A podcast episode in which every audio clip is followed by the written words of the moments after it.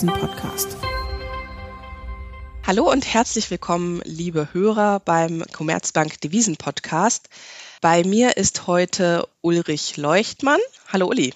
Hallo Esther. Wir wollen heute über ein Phänomen sprechen, was auch von unseren Kunden immer wieder angesprochen wird. Ich finde, am deutlichsten hat man das in den letzten Monaten so ab Juni gesehen. Denn auf ihrer Juni-Sitzung hat die FED ja neue Prognosen veröffentlicht und dazu gehören auch die bekannten DOTS. Das sind die Zinserwartungen der jeweiligen FED-Notenbanker für die nächsten Jahre. Und da hat man gesehen, dass im Juni doch die individuellen Zentralbanker deutlich optimistischer geworden sind, was ihre Zinserwartungen in den nächsten Jahren angeht. Sprich, sie haben jetzt deutlich höhere Zinsen für die nächsten Jahre erwartet als noch vor Juni. Trotzdem sind die zehnjährigen US-Renditen seit Juni deutlich gefallen von Niveaus ähm, um 1,50 auf zuletzt unter 1,20. Gleichzeitig hat aber der Dollar deutlich aufgewertet. Und zwar ist Euro-Dollar von Niveaus bei 1,21 auf bis unter 1,18 gefallen, auch wenn wir zuletzt bei 1,19 handeln. Uli, das sorgt immer wieder für Erstaunen bei unseren Kunden. Wie kann es sein, dass die zehnjährigen Renditen fallen, aber der Dollar aufwertet? Naja, du hast halt genau beschrieben, diese unterschiedliche Entwicklung. Wir haben eine Erwartung, dass früher die kurzfristigen Zinsen steigen weil die FED angekündigt hat, vielleicht schon 2023 den Zins zu erhöhen. Zwischenzeitlich gab es ja sogar schon mal Spekulationen, ob das nicht sogar 2022 schon sein könnte im Markt. Also die Zinsen gehen eher hoch, aber die Renditen sind in derselben Zeit gefallen. Und deshalb ist im Grunde die Frage, worauf kommt es an? Kommt es auf die kurzfristigen Zinsen an und auf die Aussicht auf kurzfristige Zinsen oder kommt es auf die langfristigen Renditen an, auf Renditen für fünf- oder zehnjährige US-Staatsanleihen? Und ich glaube, man sieht halt an diesem Beispiel recht gut, dass es letztendlich auf die kurzfristigen Kurzzinsen ankommt und nicht auf die langfristigen Renditen. Die können sich häufig parallel bewegen. Ne? Wenn die Kurzfristzinsen raufgehen, gehen auch die Renditen rauf. Aber das muss nicht so sein. Und wir hatten halt äh, in letzter Zeit eine Phase, wo das anders war. Und ich glaube, das liegt daran, dass diese Erwartung, dass die FED schon 2023 äh, ihren Leitzins erhöht, halt auch dazu führt, dass übertrieben optimistische Konjunkturerwartungen herausgenommen wurden und deshalb die langfristigen Renditen fallen. Das sieht man halt recht häufig. Wenn eine Zentralbank einen Zinsschritt macht, der sehr überzeugend ist, von dem der Markt glaubt, dass er realwirtschaftlich wirkt, dann haben wir halt bei den langlaufenden Renditen häufig eine Bewegung, die genau in die andere Richtung läuft. Und das haben wir gesehen. Und dann entsteht halt diese Verwirrung bei Kunden, bei anderen Marktteilnehmern dadurch, dass sie zu sehr auf die Renditen schauen, aufs lange Ende, weil eigentlich informativ für die Wechselkurse sind die Kurzfristzinsen und der Ausblick für die Kurzfristzinsen in der absehbaren Zukunft. Ja, aber wenn ich, sag mal, auch längerfristig irgendwo investieren möchte und ich bekomme in den äh, USA ja nun mal auf zehn Jahre deutlich höhere Renditen als im Euroraum. Da lege ich doch lieber in äh, US-Anleihen an und nicht in Euroraum oder irgendwo anders. Ja, nur ist es halt so, dass man, glaube ich, die Laufzeit von Anlagen, von äh, US-Staatsanleihen, von Renten nicht verwechseln darf mit dem Anlagehorizont des Anlegers. Ja, also wenn ich für welchen Zeitraum auch immer anlegen will, habe ich natürlich trotzdem das gesamte Laufzeitspektrum äh, äh, zur Verfügung. Und ich muss jetzt nicht unbedingt für zehn Jahre anlegen, um zehnjährige Anleihen zu kaufen. Oder wenn ich für zehn Jahre anlegen will, muss ich auch nicht unbedingt zehnjährige Anleihen kaufen. Das kann auseinanderdriften. Und gerade bei den Wechselkursen ist es natürlich so, der Devisenmarkt ist ein sehr liquider Markt mit sehr geringen Transaktionskosten. Das heißt also, wenn ich einen Anlagehorizont von zehn Jahren habe, kann ich in der Zwischenzeit ja noch hundertmal Euro und Dollar hin und her tauschen. Und deshalb ist es da wichtiger, was der Kurzfristzins macht. Denn der Kurzfristzins sagt mir halt, wie viel von einer Währung ich mehr bekomme momentan. Und das ist halt das Entscheidende dafür, wie sich Wechselkurse verhalten. Viel mehr als die Renditen für langlaufende Anleihen uns anzeigen. Also für den Devisenmarkt kommt es darauf an, was der Kurzfristzins macht, weil das der Horizont ist, über den ein Investor gebunden ist in einer Währung. Der ist halt sehr, sehr kurz bei, bei Währungen, weil das halt so eine liquide Assetklasse ist, die wir mit sehr geringen Transaktionskosten hin und her shiften können. Und deshalb kommt es auf die Kurzfristzinsen an, weil die entscheiden, was sozusagen in meiner normalen Halteperiode die entscheidenden äh, Faktoren sind, wie viel mehr von einer Währung ich bekomme. Also die zehnjährige Rendite, auf die immer wieder geschaut wird und die ja auch immer wieder als Erklärungsansatz für Wechselkursbewegungen während des Tages herangezogen wird, das ist eigentlich das vollkommen falsche Instrument, auf das man da gucken kann.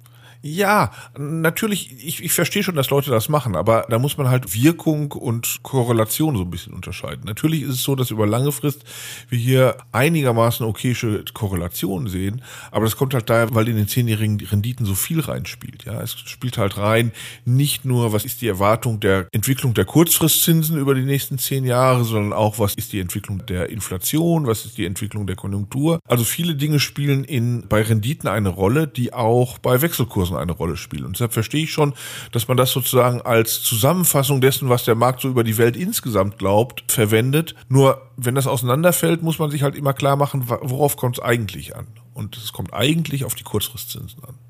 Gut, aber auch wenn wir mal auf die kurze Frist gucken, ich meine, die EZB ist jetzt schon seit vielen Jahren auf ihrer Zinsuntergrenze und gerade auch nach ihrer letzten Sitzung, äh, da hat sie ja nochmal ihre Forward Guidance geändert und klar gemacht, dass sie auf viele, viele Jahre hinweg nicht ihren Zins anheben wird.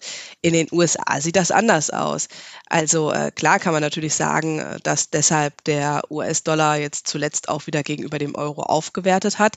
Aber dann ist doch die Frage, warum der Euro nicht viel, viel schwächer ist als das, was wir sehen. Immerhin ähm, hat von April bis Ende Mai Euro-Dollar von Niveaus bei 1,17 auf über 1,22 aufgewertet, obwohl sich an diesem grundsätzlichen Bild, dass die EZB deutlich länger als die Fed an ihrem Nullzins oder Negativzins festhalten wird, ähm, daran hatte sich ja nichts geändert. Ja, klar. Aber da muss man halt schon sich dann auch überlegen, was eingepreist ist und was nicht. Ich meine, der Markt erwartet für die EZB nur äußerst geringe Zinsanhebungen in den nächsten Jahren. Also in, in minimalem Tempo bestenfalls. Und auch da muss man sagen, was ist eigentlich die Markterwartung, was ist der Risikoprämie. Also der Markt erwartet von der EZB nicht viel und der Markt erwartet von der FED doch zumindest einiges. Nicht dieses oder nächstes Jahr, aber ab 2023 erwartet er einiges von der FED. Und von daher ist natürlich die Aussicht darauf, dass auf lange Frist der durchschnittliche Zins in den USA höher ist als im Euroraum, klar im Markt. Aber das kann ja nicht dazu führen, dass deshalb der Euro ständig gegenüber dem Dollar abwertet. Denn dieser Prozess stoppt halt dann, wenn aus anderen Gründen das Risiko einer Aufwertung des Euros dann zu groß wird. Wenn wir das beispielsweise Kaufkraftparität ansehen, also die Frage, was kostet ein Big Mac in Frankfurt und was kostet ein Big Mac in New York, dann ist der Euro ja schon ziemlich billig. Ja, dann müsste der Euro ungefähr bei 1,40 stehen, damit wir hier einen fairen Wert hätten. Nicht für Big Macs, sondern für breitere Warenkörbe, aber ja, also 1,40 wäre da der, der faire Kurs. Das heißt, der Euro ist ja schon billig. Und das ist natürlich gerechtfertigt, weil der Euro einen Zinsnachteil hat. Momentan nicht so sehr, aber es wird halt vom Markt erwartet, dass der Euro schon einen recht deutlichen Zinsnachteil über den Durchschnitt der nächsten Jahre hat. Und das führt halt dazu, dass der Euro billig ist. Nur er kann halt nicht unendlich billig werden, weil irgendwann mal halt auch das Risiko besteht, dass sich sowas ändern könnte und dass solche Dinge wie äh, Kaufkraftparität eine größere Rolle spielen. Also letztendlich haben wir ja immer ein Marktgleichgewicht. Und das Marktgleichgewicht pendelt sich da ein, wo der Zinsvorteil des Dollars oder der erwartete Zinsvorteil des Dollars in der Zukunft halt genauso groß ist, dass er das Risiko ausgleicht, dass der Dollar aus ganz anderen Gründen abwerten könnte.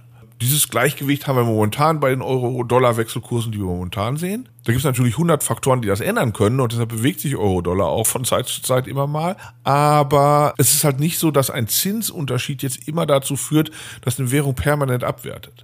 Es ist halt immer, der Zinsunterschied äh, führt halt dazu, dass ein Wechselkurs da zum Gleichgewicht kommt, wo die Risiken dann halt gerade diesen Zinsvor- oder Nachteil ausgleichen. Und deshalb darf man nicht nur auf Zinsen schauen, sondern auch auf alle anderen Faktoren, die wir ständig analysieren, wenn wir Wechselkurse kommentieren.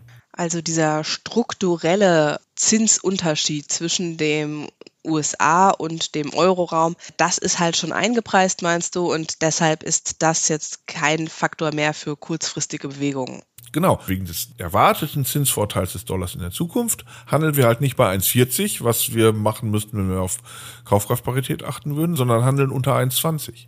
Und das ist halt ähm, äh, dieser Punkt, wo man sagt, der Euro ist deshalb eigentlich billig, aber gerechtfertigterweise billig, weil dieser Zinsunterschied halt auch in Zukunft weiterhin bestehen bleiben wird. Das ist ja auch unsere Meinung, dass die FED früher und auch deutlich aggressiver die Zinsen erhöhen wird als die EZB. Also da stimmen wir dem Markt ja zu. Die Frage ist dann halt aber immer, wie groß muss dieser Abschlag von aus anderen Gründen gerechtfertigten Wechselkursen sein? Und deshalb glauben wir halt auch, dass der Euro-Dollar-Wechselkurs eher zulegen wird in diesem und vor allem im nächsten Jahr, weil dann vielleicht die Zinserhöhungserwartung für die Fed nochmal weiter in die Zukunft verschoben wird. Ja, wenn die Inflation wieder runterkommt in den USA, die ja momentan sehr hoch ist, dann erwartet der Markt vielleicht nicht mehr, dass schon früh 2023 die Zinsen erhöht werden in den USA und dann ist dieser erwartete äh, Zinsvorteil des Dollars halt geringer und dann wird er auch wieder schwächer handeln, obwohl natürlich klar ist, dass das Zinsniveau auf absehbare Zeit in den USA nicht unter dem des Euros äh, äh, landen wird. Also es kommt halt immer auf dieses Gleichgewicht an und jede Neuigkeit in jede Richtung wirkt dann halt auch auf die Wechselkurse. Also dass die USA früher die äh, Zinsen erhöhen als die EZB, ist das eine, aber wie viel früher entscheidet halt immer noch, ob eher eine 1,20 oder eine 1,24 gerechtfertigt ist.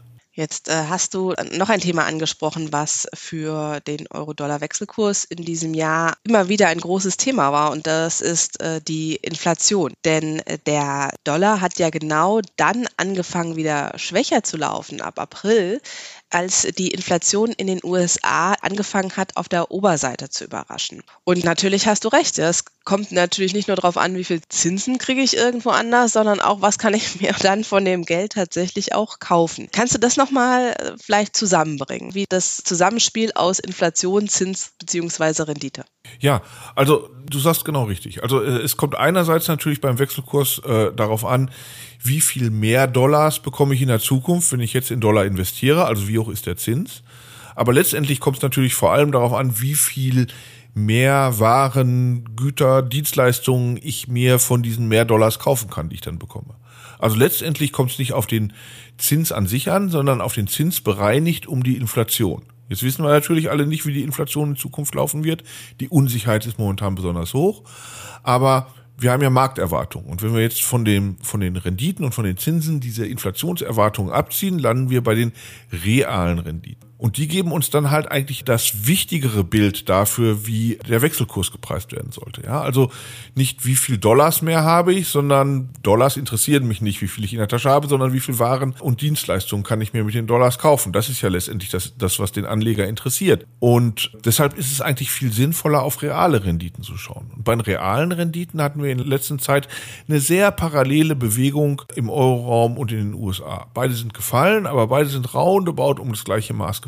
Und von daher muss man sagen, von dieser Seite ist eh eigentlich kein starkes Signal für Euro-Dollar gekommen, weil die Renditeentwicklung sich, wenn man es inflationsbereinigt betrachtet oder bereinigt um Inflationserwartungen betrachtet, gar nicht so sehr verändert hat. Also real ist der Unterschied gar nicht so groß gewesen in den letzten Monaten. Das erklärt ja vielleicht auch, warum Euro-Dollar eigentlich jetzt seit vielen Monaten relativ seitwärts läuft in diesem Bereich zwischen äh, 1,17, 1,22. Genau. Und ich glaube, dieser Zustand wird auch noch anhalten, bis halt entschieden ist, wie das denn mit der Inflation weitergeht weil das einerseits die Inflation direkt auf die Wechselkurse wirkt, auf den Wert des Dollars und auf den Wert des Euros und weil es andererseits natürlich der entscheidende Faktor dafür ist, wie die Zentralbanken agieren. Also insbesondere die Fed, die ja viel mehr Spielraum hat als die EZB.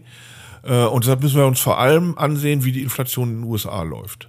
Dummerweise ist es jetzt so, dass wir sehr viele Sondereffekte hatten. Diese äh, Angebotsengpässe, die momentan die Inflation hochtreiben, von denen weiß niemand genau, wie lange sie andauern und wie stark danach die Inflation wieder zurückgeht. Aber das wird der entscheidende Faktor für Euro-Dollar sein, glaube ich, in den nächsten Monaten. Es kommt für Euro-Dollar nicht primär auf die zehnjährigen Renditen an, sondern das ist eigentlich höchstens ein Proxy für viele andere Faktoren, die für Euro-Dollar eine Rolle spielen. Das äh, ist vor allem der kurzfristige Zinsausblick und äh, da kommt es vor allem darauf an, wie sich dieser ändert. Und äh, also obwohl wir natürlich erwarten, dass die Fed deutlich vor der EZB beginnt, die Zinsen anzuheben, ist das bereits schon länger in Euro-Dollar eingepreist. Und äh, mit ein Grund, warum wir auch erwarten, dass der Dollar trotzdem im kommenden Jahr nochmal schwächer gehen kann, weil wir dann erwarten, dass die Inflation in den USA enttäuscht und dementsprechend auch die Zinserwartungen für die Fed noch einmal angepasst werden, ein bisschen rausgeschoben werden und der Dollar dadurch erst einmal etwas unattraktiver wird im Vergleich zum aktuellen Status quo. Kann man das so zusammenfassen? Ja, prima zusammengefasst. Ich hätte es genauso gesagt. Das ist doch ein guter Schluss für unseren Podcast. Vielen Dank fürs Reinhören, liebe Zuhörer. Wir hoffen, dass Ihnen der Devisen-Podcast auch heute wieder gefallen hat. Dann abonnieren Sie uns gerne auf allen gängigen Plattformen. Empfehlen Sie uns natürlich auch gerne weiter. Haben Sie irgendwelche Anregungen, Feedback oder Themenvorschläge, dann schreiben Sie uns doch gerne. Die E-Mail-Adresse sowie alle wichtigen Informationen finden Sie in den Show Notes dann wünschen wir Ihnen erst einmal eine gute Woche und freuen uns, wenn Sie auch nächste Woche wieder einschalten. Vielen Dank.